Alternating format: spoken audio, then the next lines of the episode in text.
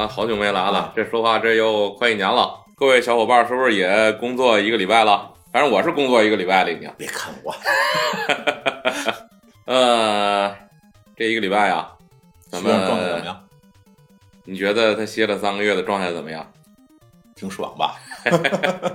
我开学上课第一天，嗯，我就查了查寒假作业，当着他们的面儿查，作业收上来，嗯，当面查，一个个勾名字，然后呢，查什么呢？写没写？卷子页儿齐不齐？我是一个一个翻的。然后这个每一页儿字儿齐不齐？写的字儿好不好看？是不是划了的？能能是不是本人写的？能不能看清？本人写是不是本人写？这真不知道啊，这真看不出来啊。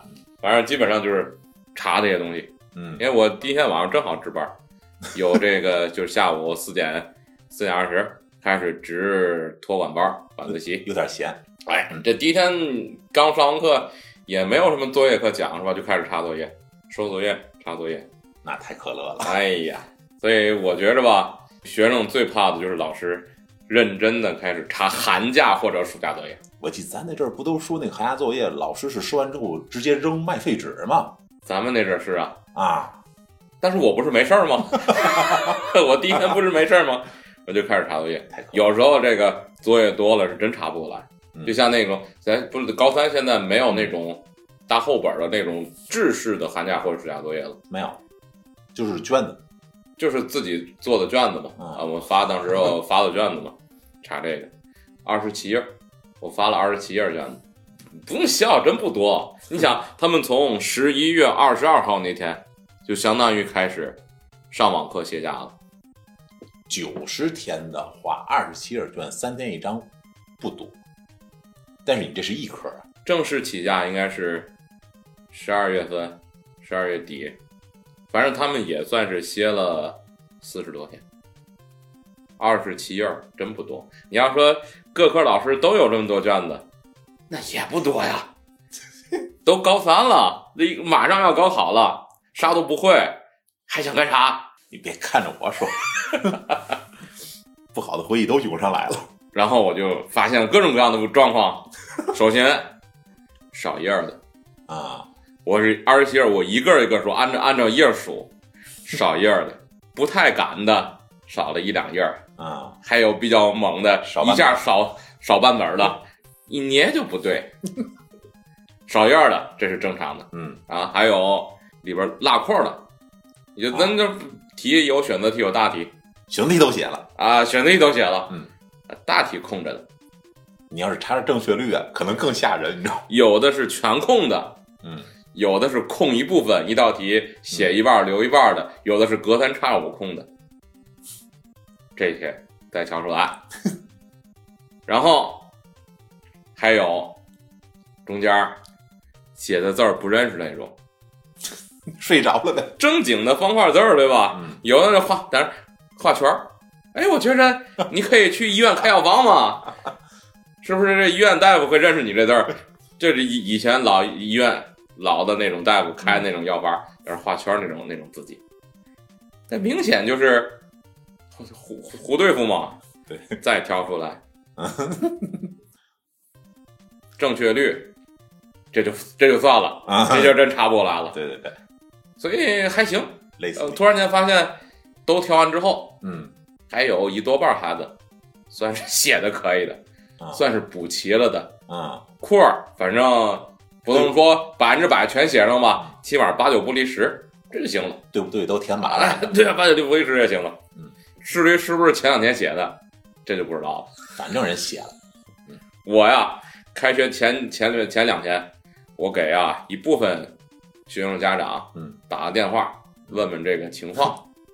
呃，打了大概二二十个吧，我教两个班，一个班挑了十个孩子，做了一下简单的家访，嗯一般问问那孩子这个寒假这个状态怎么样啊？有没有做好准备啊？作业完没完成啊？在家玩不玩手机啊？这是怎么情况？当然，一问到说你这个咱这个孩子作业呃完成了吗？咱家长知不知道情况？一部分家长，哎呀，这孩子写作业我不知道啊，我也不太清楚啊。嗯，你这个咱就是说，这家长连孩子的作业都不太清楚，那你这个对孩子这不不上心啊。我跟你说，中中间我插插个这事儿，就有有一回啊，我们班有个学生，那个不舒服，啊发烧了，嗯，我说发烧了就回家歇着吧，叫你家长接你来吧，对呀、然后把家长叫过来了，啊，过了不到一小时吧，嗯家长说：“老师让你让孩子出来吧，我在学校门口了。”然后我就带那孩子去传达室门口了，嗯，找你家长去。哎，然后我说：“您在哪儿了呀？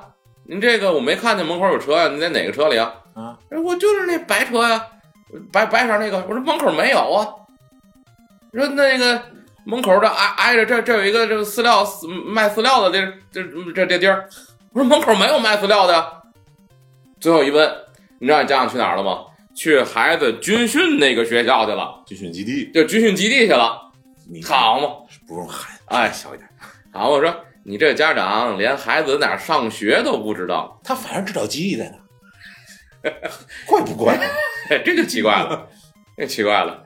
我说你这个家长连孩子这这学校在哪儿都不知道。据我当班主任这年了解，单亲的家庭嗯，真是不少，忙不过来。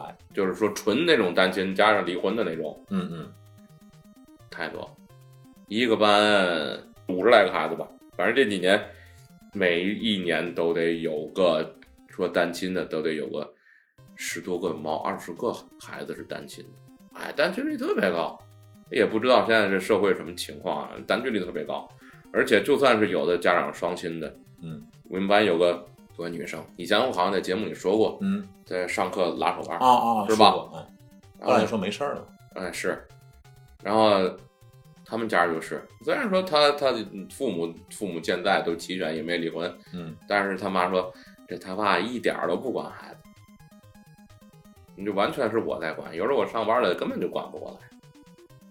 所以说，对于这孩子教育方面，家长，尤其是在疫情期间，嗯，家长的确是得关心关心。就算说你上班很忙嗯，但是起码你下班了，或者你说你有时候几天可能看不见孩子，或者有这什么特殊工作之类嗯，你也是打电话稍微的问一两声。但是说实话，就当时疫情那是什么大白啊、志愿者，我觉得他们那种人可能是真的没时间。哎，的确是嗯。但是休息的时间给家长打个电话问候一下，有个一两分钟好歹说说话，也可以，对吧？也可以，要不要是完全放养式的，对对孩子肯定是不利的。再转话题转过来说，我这嗯家访那事儿，嗯有时候我给家长打电话，呃，问到一个话题，呃就刚才咱说作业完没完成，一部分是说不知道作业情啊、况。不知道作业情况，还有一部分说没问题，孩子作业都完成了。然后我就接着问，这两天孩子晚上写作业到几点啊？哎呀，这个晚上天天写作业得十一二点了，那明显是没补完呢，这 明显是在补作业，都完成了。你这还画出陷阱了？那总得问问真实情况，了解一下孩子的近况嘛。嗯，所以反正是，呃，我我那个打电话那二十个孩子，嗯有四五个不知道情况的，有十多个还在补作业的，也就还有四五个算是完成差不多算是正经的完成，因为咱们家访也得分出梯度来嘛。平时表现好的，嗯，中等差不多的嗯，一般不太好的。就学习好的，你就可以不不这么管。嗨，学习好的有没写完的，我们班 有个孩子，嗯我这科算是非常不错的，嗯班里数一数二的，嗯这啥作业一个都没写，一个一个都没，选择题都没写，咋回事啊？一直玩儿了，一直玩儿，但是这样孩子你你无所谓，啊但是还是很生气。想蚂蚁也得要种，也这个这个快蚂蚁得要想比加鞭的，对吧？嗯响鼓更得重锤啊！你说哪学来这词儿？学习好，嗯，也得紧盯着。巩固。哎，也得紧盯着，你不能说这，因为他平时表现好就不盯着他了，呃，自己就慢慢的你这挫下来了怎么办？所以前面得盯着，中间得拔着，尾巴得带着嗯，一个都不能放过。不过呢，还也高三也有一个好处，就是有一部分学生就是不参加高考，有春考。什么叫春考？春春哦春春季春季高考，嗯，春季高考他们就有一本那个春季高考专用的那种那种书，哎，背那就行，就能过了，也不用太担心他们平时学科学怎么样，他不考这这这这普通这些东西。就语数外会考就行了。嗯，语语数外，然后就是他背他那些东西就行了。一般来说，这这这个班里的这些重考的孩子，上课基本上就是只要他不捣乱，嗯，该背自己东西背自己东西，其他科的学不学真是就不不用管他了因为他又不不参加考不考这个。嗯但是有一个孩子，有个小女生，嗯，春考也背着，然后该写什么作业上也也写着。我就跟他说：“你这个，你既然都准备春考了，你这个平时这几科这个作业什么的，你就先放吧。你准备春考那好，挺厚一本书，你说真想背背下来也不容易。对，还非得跟着写，说老师留作业了不写，这 不写有点什么别扭什么的，别过意不去之类的，我操，你当时没哭吗？我我完完全感动了。完全没必要。我觉着你这孩子分不清主次，你要以前有以以以前有这个有这个毅力，嗯，你何必中考呢？你这阵儿想起写作业来了，你分不清主次，你这是。对，所以说这就是浪费精力嘛。哎，对，这就是这个问题。嗯，所以有时候对于这个孩子的教育啊，这个学校你又想说家长是不是？你又想说家长是不是？家 长也是，家长也是一方面。嗯，那我只能说家长说说说说家长家校联合嘛，你你不能都是一方面的努力的问题啊。对，所以说现在的孩子啊比以前的孩子头脑也灵活多了。我记得你每次都夸这个。头脑灵活多了。以前的孩子就我今年这两年才发现，就前几年还真是说抽烟的孩子，嗯就是举个例子，抽烟的孩子，嗯以前孩子什么时候抽？下课时抽，对吧？厕所啊，厕所啊赶紧抽烟，然后呢，有个有老师啊，这值班啊，或者有什么这谁值班值班了，然后就躲着，对吧？又有望风的。现在这孩子会挑你不在的时候抽，什么时候去？上课请假去厕所，那阵儿肯定没人管。这个没毛病啊，所以说，我觉得安全啊。他们现在这聪明多了，不是傻傻的就卡在那个时间里边，他会找创造时间，现在有有很有创造力，对，很有就是这种这种孩子以后都有出息，嗯很有创造力的孩子。他们能发现盲点，对他们能发现盲点，知道你什么时候不在，然后可以找个借口出去。但是你可以发现他们什么时候发现盲点。想抽烟的就就可以去逮一波去啊！然后，哎，高三这波孩子现在怎么说呢？去年我这是今年新接手这波高三，嗯，说实话真没什么太多感情，因为毕竟上次感情都用完了是吧？上学期，因为你毕竟你上一波我带了三年呢，哦高一到高三整个带了三年。对今年这波新接手，从高三新接手的，嗯而且上半年你想上上了五周的课，满打满算上了五周的课。我觉得你你是不是看他们那个名次表可能都比较陌生？反正啊，一个班五六十个孩子，我现在能够把名字和脸对准的，嗯，大概也每个班也就五六个，前排的不是前排就是就是分数比较引两种。你注意的，两种，一个是学习非常好的，嗯。呃，学习好拔尖跟着你脑动脑子懂问题的那种，嗯，一个就是呃总总捣总捣总捣乱那种，上课接下茬那种啊，也就这两两两部分能记住，剩下的你说，尤其是那有一些小女生，那不显山不露水的，也不说话那种，嗯。蔫了吧唧的，真记不住，真记不住。你说别提这这波孩子，去年那我带了三年那些孩子，还有些孩子我名字都记不得。去年你带了几个班？去年三个班，今年两个班一，百五十人，啊那肯定有记不住的啊。对，差不多一百五十人。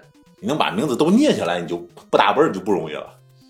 哎，反正我我当班主任的，我那班的孩子他记得住，其他的班的真是大部分三，反正毕竟三年了嘛，大部分还行，但是有一些真是特别老实的小孩儿。对你你你一定经常说，你不是那谁吗？哎，这前两天，嗯，就是有学生回学校领那个合格合格证书，这学学水平考试合格证书，嗯，有些人真认不得，就脸还记得。脸也认不出来了，就看着脸都认不出来。所以说，又是说明说了说明了一个问题：人靠衣装啊。穿着校服是一个感觉，你化了妆然后穿上便装，又是一个感觉。我觉得你在暗示什么？嗯我在暗示什么？就是 校服是一个比比比较编不下去了。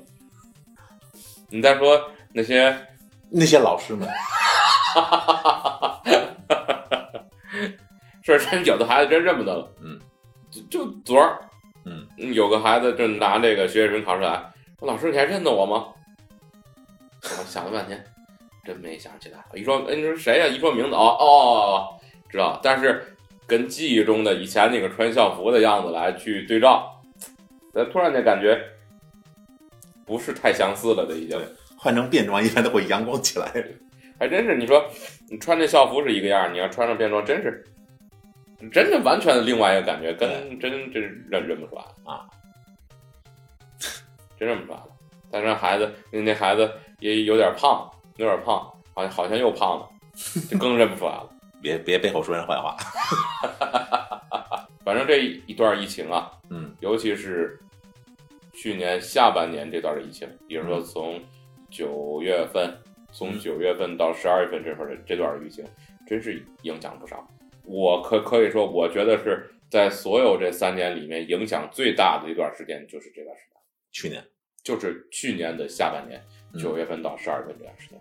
嗯，回顾一下，还真是你说这样回顾一下去年一整年，我大概也就工作了十几周的时间，正经的工作三个来月，十几周的时间。我算了算，大家特意算了算，真是不多，全在隔离，要么隔离上网课，啊，是就是去年，呃，去年五六月份，嗯上一波高三快毕业那阵儿，还是上了一段课的，然后这这波高三也就上了一个来月的课，就三个月的课，也就是去年上了正经在学校线线下的三个月的课，剩下的要么在放假，要么在隔离，要么在上网课。这个这我觉得不是学校的事儿。去年这个疫情把大家的这个日程啊安排什么都弄得非常混乱。去年的确是格外的混乱，嗯，尤其是这个传染性特别强的这个病毒对一出来，对大大家伙儿又不知道它的致病能力怎么样，说致死程度怎么样，对，所以就一直是像以往一样的那种严防死守，对，影响特别大。这波就刚接触五周，就上了五周的课，真是都不太认得。这事儿不赖你，不要有心理压力。不，我这我一点儿没有心理压力，我就说这种情况。不过还好，以后不会出现这种情况，嗯，对吧？现在已经是全面全面放开了，对，而且在学校都以前去年那阵儿还说要求必须戴口罩，你在学校里边上课，嗯除非你去食堂吃饭，你正吃着你不许戴，呃，平时不然的话，平时一直也戴着口罩，要求上课也戴，下课也戴。但是今年都没这要求了，嗯，就是说，呃，可以不戴，你要是不戴也不管，无所谓。他说建议你戴，但是你不戴也不管。现在一些商场什么步行街嘛都这样。嗯，对，都已经不管这个，不管这，除非说你去医院，可能有的医院还有的医院要求戴口罩医院谨慎点儿没毛病。啊，是其他的都已经没有这要求，所以说明就是这三年，哎呀，真是结束了，战胜了它。对，战胜了。嗯，从今年这个一月份的这个表现来看的话，咱就是春运不也结束了吗？嗯也没什么大毛病。也算是结束了。对，而且，啊，说什么情况再有可能停课呀、就是说学校里出现百分之三十的病例，这不行，我觉得几乎不可能。应该也是不可能，百分之三十，这这太多了，嗯，应该是不可能的。所以说，疫情真是结束了，结束回头这三年真是不太容易，尤其是这就是今年这届的高三，嗯，他们从高一开始就一直在疫情当中，对，这这届疫情三年嘛，三年。正正经经的、安安心心的上课，也就是接下来这半年，到六月八号高考，也就是这段时间能正经的，算是安安心心在线上线线下上课，不用担心在隔离啊，嗯，再转线上，还好。线你上啊你你，们今天考纲有了吗？考纲啊，没有考纲，现在没有考试说明了，很很多年都没有考试说明了，有课标了，现在就是课标告诉你讲哪块儿，但是考什么不告诉你。啊，反正就是这块东西呗。嗨，万变不离其中，该知该考什么都知道，但是他怎么考就是另另外一码事儿。嗯，哪章哪节该放哪块内容，肯定都这每年都一样，尤其是天津高考嘛，真是说说实话，天津高考真是不太难。嗯，天津、北京，对吧？嗯尤其是京津两地，对了，我一直好奇一个事儿，就是有好多就是现在看到有一些广告嘛，然后他就说，比如说教你去天津那边，因为咱们就是录取分比较低，嗯，然后就那些老师说是怎么培训，然后你去办什么手续，然后到那之后按这个比较低的分数线去报考，然后抖音上不你好多嘛，户籍不在天津，你怎么报考啊？你起码首先你户籍在天津啊，嗯，你只要户籍在天津，你在天津上学，那就无所谓了。你这这这正经享受天津政策嘛？就是你有没有体会到，就这种学生或者这种转校生，没感觉吗？没有，越来越少了，而不，基本上都是三年跟下来的，嗯，转校生不多是吧？现在呃没有转校这种说法，啊、就是该在哪儿学籍在哪儿就在哪儿上，而且现在有政策不许人机分离嘛，嗯。就是人在学籍在这儿，嗯你，人必须在这儿。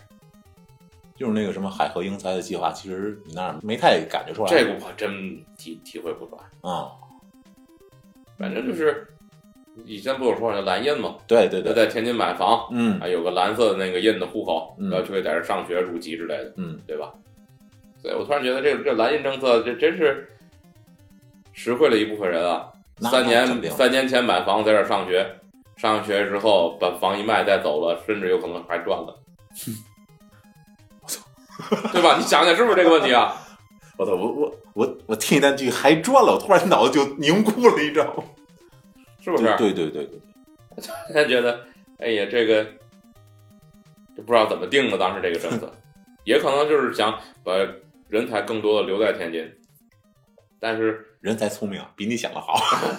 哎，但是很多情况下真是有时候真留不住，你没有什么互优惠的，就是有利的政策，嗯有时候真真留不住。嗯，然后你们这几年高考的这个难度趋势一直是降低的吗？难度啊，啊，就是你每次就是作为老师的这个身份，然后看到这个考试是真题的话，你们感觉？一七年我觉得一七年最简单，一七年。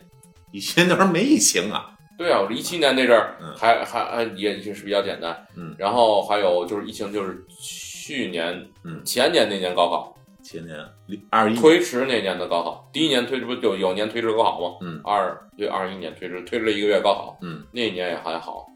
然后去年的卷子我做我我我我这刚见着去年的卷子，嗯呃，难题比较新了，就是每年的题都在翻新，越来越贴近于生活化那种。嗯所以非常灵活。你要说难度嘛，难度真不大。嗯，就我认为中等以上的水平的，的应付起来游刃有余。嗯，但是知识层面游刃有余，见识层面可就未必了。举个例子，比如说有一年考什么独流老醋制作工艺，哎，独流老醋制作工艺说为什么独流老醋有这个独特风味？他给的介绍整个的发酵流程，嗯。有一个就是翻汤，嗯，有一个翻汤的操作。因为什么什么醋不是醋酸菌对啊。酿制的吗？对啊，醋酸菌是一种好氧菌，嗯。乳酸菌是一种厌氧菌。嗯，说这独老醋为什么独特风味？因为它有它有乳酸，嗯。它得翻仓，把那个醋酸杆菌翻上去，把乳酸菌翻下来，营造一个醋酸杆菌感觉耗氧环境，乳酸杆菌厌氧环境。这样的话，对两种菌的发酵都有好处。嗯所以说，你想想，要是只有你知识层面，可能有些东西你想不到这个问题。不理解这概念。对，你是读了醋醋是怎么回事都都都不知道。对，所以说还得长见识，真是阅历越丰富，你的见识越多，你答题起来越游刃有余。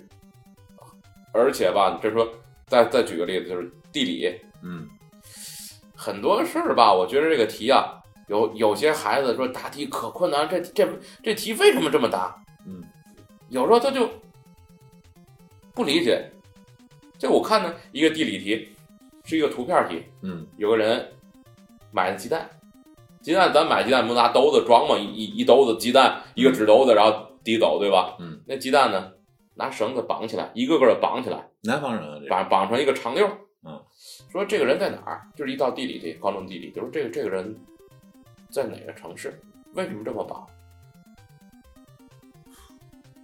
我我只能我只能猜到他是南方人，嗯，但别的我你说他为什么绑？为为什么拿那大兜子不行？不能拿大兜子，肯定是挤压问题啊。对，就是这问题。所以他在哪儿？山多山，对吧？我去，山城重庆，山城重庆。你要是有这个阅历，你很容易就知道为啥一个绑起来就怕颠簸。对，为啥怕颠簸？地形崎岖啊，地形崎岖。哦，这是应该是选择题的吧？不是选择题，那直接就写重庆吗？非选择题，是一个非选择题。还有别的，还有别的那个哦，这嗯就是别的题干了，啊啊，就是最后就是山城重庆这个点比较怪，这这这都不像物理题啊。地理，对不起，不是物理，地理 确实不像物理题，物理学不存在了。地理。嗯，再比如说说这个制糖厂，嗯，为啥在这个地区？咱咱可能比较容易想到交通的问题、对，原料的问题，原产地，哎，对吧？原料的问题，还有一些什么呃，这个我的这个气候，就是适适不适合宜保存呃，对对，适不适合这个这个酿制的问题。嗯，所以咱可能三三四十岁了，有过这个经历，比较容易能够想出来。但是孩子哪知道这个事儿啊，对吧？虽然说理论上学这个东西肯定会把这个东西一二三四五告诉你，但但是不觉得这需要记。你要真用，对他他你都觉得我不需要记，大概就能猜出来怎么回事儿。对，但是孩子孩子？们呢，对吧？学的好的还好好点儿，记得牢的还好点儿，学的那个二不眼那孩子，那不就是了？不就是不知道吗？这不就是不不懂吗？他都不知道怎么答。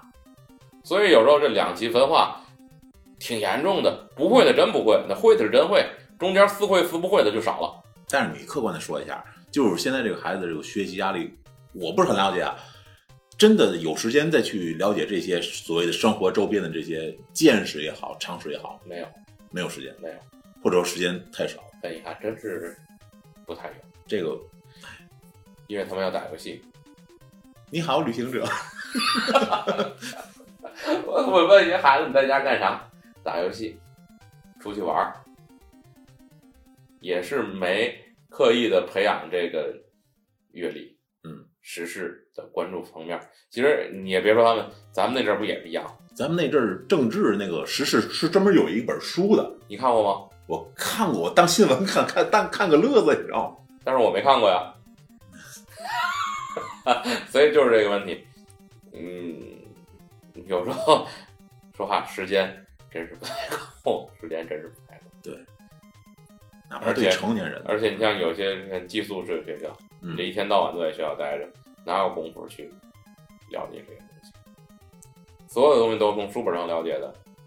你现在站的比较高，高瞻远瞩，能看见高屋建瓴，能看见一些东西，都看不见。他们看不见，也算是比较，也算是不算是不正常，嗯，不算是不正常的，但是吧，总觉着，哎，有一些遗憾。那你觉得今年这个孩子的这个高考，他们准备怎么样？就是你带的这些高三，也不对你也不了解啊。他们没什么准备，我印我感觉他们没什么准备。好恐怖！开学第一天做了一个心理辅导，就给老师做一个心理辅导，然后给老师做个心理辅导，就是说，呃，对这孩子应该怎么样？那老有一老太太嗯，说的特别有意思，说，嗯咱不能把焦虑传传递给孩子，啊，焦虑，哎焦虑说，哎呀，你你上学期都没没上没没上课，没怎么上课，嗯一直在线上，你学习情况怎么样？你自己也知道，嗯这这还有这三个月就高考了，对吧？你就必须得抓紧时间，是吧？不能这么说，这样你就把焦虑传递给孩子了。我操，好有道理啊！但是我就想说，这专家说的好啊，对吗？啊这专家说的好啊，啊，我不管他了，不得了，爱学不学不管了，不得了。不是你，你这是抬杠属于。我我就是就是想抬个杠，实话实说，你这是抬杠。是但是你得让他们有紧迫感，但不能传递焦虑。不焦虑怎么有紧迫感呢？所以就你看，咱就开个玩笑，就开个玩笑。嗯，的确说这嗯焦虑，你传递的不能是焦虑，而是一种压力。这种压力就是一种哎一种循序渐进的，对对吧？一方面宽慰他说学的不好没关系，咱时间足够嗯；但是一方面从实际行动来对他造成一定压力，把这个今儿写这个，明儿写这个，嗯啊，对吧？这我们今儿复习这个东西，我们明儿复习这个东西，然后把这东西连到一块儿，然后我们再怎么怎么样，日程排满，心理上宽慰他，行动上压迫他，嗯，让他从行动上紧张起来，而不是从心理上紧张起来。这可以这个嗯，对，从行动上紧张起来啊，哎，以行动带动的心理。相当于把他的节奏带起来所以学校怕是现在嗯所有学校都是把安全放在第一位，都是怕这个问题。啊！对对对对对，你看我们学校窗户，窗户都用那个棍儿给拦上，打不开，能就能把胳膊伸进去，就那么大口儿，那都不擦窗户了吗？那就别擦了，还擦什么呀？还，嗯，就怕孩子这个问题嘛。你，哎，我我看过一个那个那个那个那个纪录片儿叫《高考》，一个纪录片儿，六六集的一个纪录片说的是毛坦厂同学，衡水中学，嗯，看他们大走廊，嗯那个走廊，大大铁笼子都封上了，你知道吗？封阳台那种，对，封阳台大铁笼子，把整个走廊那个往通可以往下跳的地儿全封上了。我想这个学校压力可是够大的。衡水中学，他们四看他们那个纪录片是四五点钟起来，老师带着孩子在操场上叭完背书，所有人吃着饭，所有的时间全都用来看书来学习，比不了。压力好大嗯。我不学习，我都觉得压力好大。我没在那儿学习，我都觉得压力压力好大。说实话，在在我们这个学校，我自认为压力不是太大，对学生看似很压力，实际上压力也不是特别大。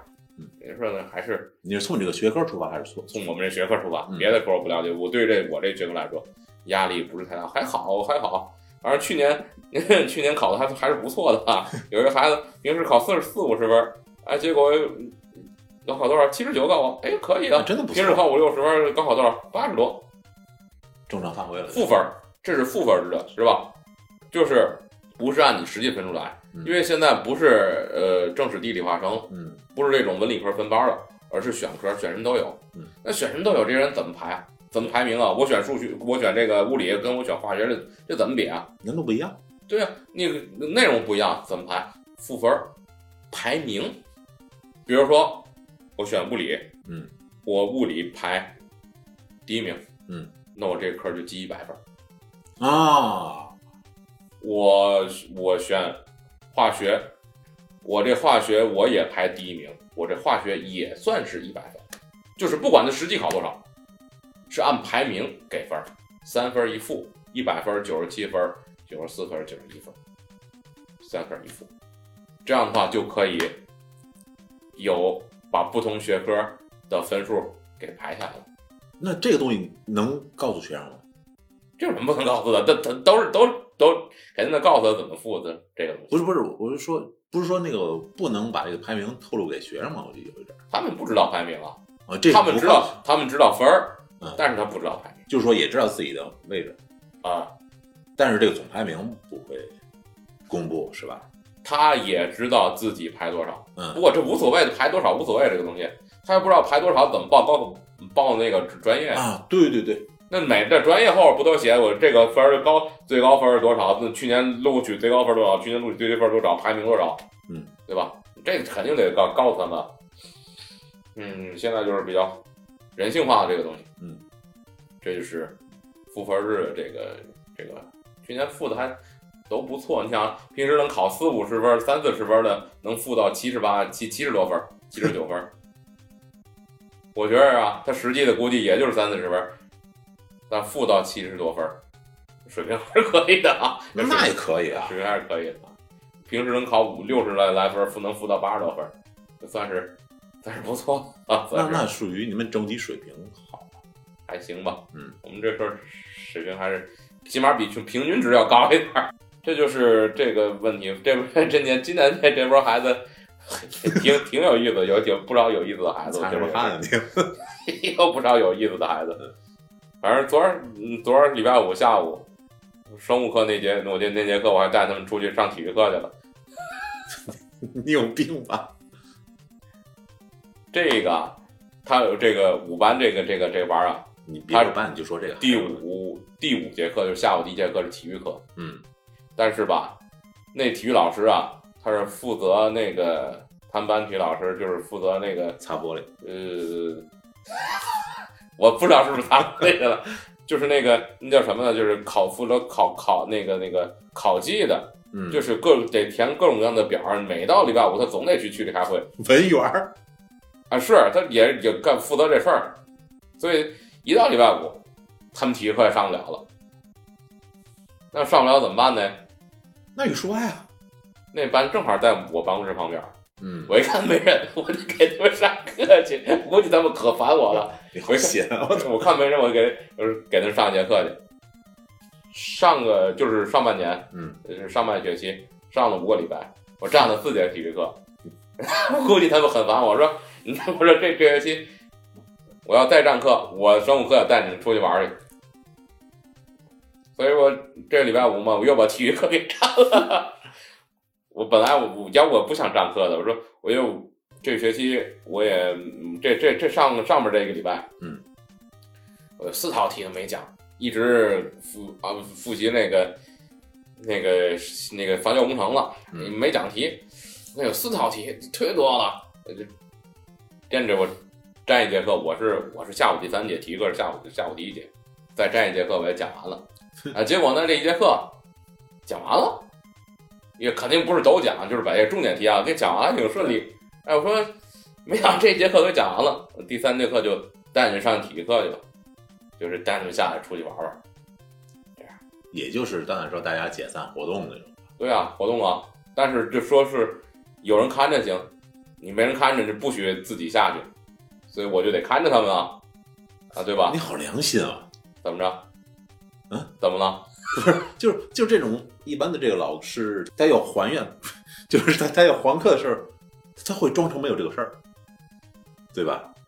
对，有道理哈，我下回就装成没有这个事儿。行，你加油，反正拜的是你的德行。哎，带他们出去玩，说讲完了就带他们出去玩会儿去呗。但也是，你说孩子，体育老师一直有事儿，总有事儿，要不礼拜五还是他礼拜五总就总得开会去，所以他们体育课总上不了。嗯，那我就去带他们玩会儿去呗，这课有人看着不就完了吗？哎，怎么着，一个礼拜就这一天，活动活动吧，活动活动吧。不过啊，真是有些孩子是真不爱活动，哼 别人都在那打篮球啊、踢球啊、打羽毛球啊之类的，有的孩子就是结个伴儿在操场溜达溜达，有些孩子真的在那儿往那一坐就完了。啊，我说你不玩会儿啊？不想动了 太累了也行吧，反正啊，透透风儿也行。休息休息的，休息的不不玩儿休息休息也好。不过您这个生活，我感觉好像比以前更丰富了。还行吧，只要不当班主任，嗯，我就很快乐。那你今年今年不是，就下半年今年不是啊，今年不是，过个好年，去年我给辞了，因为我去年带三个班，高三的三个班，我要是带班主任，我就活不到今年了。我去年就给辞了，今年正好您是接手了，那八个班主任能齐了，正好一人一个。乐得轻松，哦，乐得轻松。呃，今年没你，今天没我，对吧？人家高二上来的八个班主任齐了，就就正好没我。哎呦我去！我操！你要是就一个班，就教一个班，你当这一个班主任还算好点儿。嗯高一那年，嗯，我教四个班，我还是班主任。我那一年连备课都基本上没怎么备过。我都就快哭了，我哎呦我去，天天有事儿，天天有事儿。而而且我那班吧，正好把那些调皮捣蛋儿全给我分到我的班去了，天天有事儿，天天有事儿。我备课只能回家拿书，晚上备去。有时候晚上都没啥时间，得打他打电话。我那两年，我去，可烦可烦死我你了。你锻炼出来了，我不想锻炼出来，说苦难让人成长，让人成长。你谁谁想要这苦难的问题是？不是？你想想，你是以后岁数大了你再经历这个苦难，你还是趁着年年轻力壮以前都没这事儿，就这两年，再加上疫情，啊？事儿真多，总得打电话问情况。要是这孩子没来，到底怎么回事儿啊？是是这个是是不是疫情啊？就小区啊怎么样的，这两件事。没疫情的时候，真是没啥事儿。就这疫情这几年，班主任可烦可烦了。没事熬啊。加上加上家访，哎我去，家访也是多。我这家访，学生住的都四散四散在周围啊，四散在周围，你这一天能去个六七个，就算是不错了。对你一个家长你谈一个小时，谈一个小时，那路上的一半时间说话一半时间，哦，太太烦了。只能很简短的聊几句，没有，就是我家长那边没有什么大问题的话，哎，而且有的家长这这这先协调，也得先事先打电话啊，协调你在不在家呀？家长有工作对吧？你今天在不在家，明天在不在家之类的。对你得当那儿有人啊，至少。哎真的这有这几年啊，可是可是够我烦的了。但你胖了，你得多这是什么缘故呢？你得这是什么缘故援呢？助还行，这是什么缘故呢？你得多运动。我下次家访走着去，我去年六月份，嗯，一百七十六斤，嗯，这段话要剪了。不用剪也没事儿。嗯，然后我九月、十月底的时候，我是一百四十八，三个月三十斤。你没看我那阵儿天天发朋友圈，早上起来跑步啊五点五点跑步去，五点起来，真管用。但是现在吧，这仨月又在家一待，我现在又一百六了。没事没事，等回来天儿暖和，接着跑步就你 这什么表情 懒了，啊？真懒了，一待就懒了，真是得运动运动。你知道当时我为啥说就就突然就下定决心运动了？不是你说那个裤裤腰瘦了吗？再买新的裤子也罢了，就是啊，当时真不好受了，起来就迷糊，你知道吗？可能是血脂高、血压高之类的那种感觉，起来就不好受，总迷迷糊糊的。所以说，正好高考完了嘛，嗯，正好那六月份高考嘛，就得想，真是不行，你再不运动，这人就就废了。所以就开始下定决心，我我也得跑。我也该开始了。对对对对，我我发现到你的眼神儿。然后天长再说吧，天嗯，长再说吧。天长，春暖花开。哎，等这波孩子毕业了，嗯，等这波孩子毕业了，又得六月份三个月，哎呀，时间过得太快了，还真是，也就快三个来月了，现在都二月底了，哎，还真是，还真是三个来月。如果今年不推迟的话，还是不会的，就今年今年绝对没问题，去年都没推迟，嗯，今年更别提，更不会了，所以应该是没问题了。行，那梅老师你好好带孩子。哎呀，也是每年每年我我我今年今年高三，我明年又选了，又可能是高三。因别发愁，别发愁。去年因为今年今年高二那三个老师，嗯，又有两个新新来的老师，年轻的小姑娘，哦估计不让他们上高三，上高三。然后今年我这波高三，我一也也是带两个年轻的年轻人，估计我又得留下了。别着急，着急没有用。我不想上高三，我想上回高一呀。高一可轻松了，你知道吗？高一嗯，基本上不都不用备课。高三天天备课，天天写卷子，那大套卷儿一天得写好几张。我这一天，哎呀，真是都没什没什没什没什么闲闲工夫。我那晚上都回家干。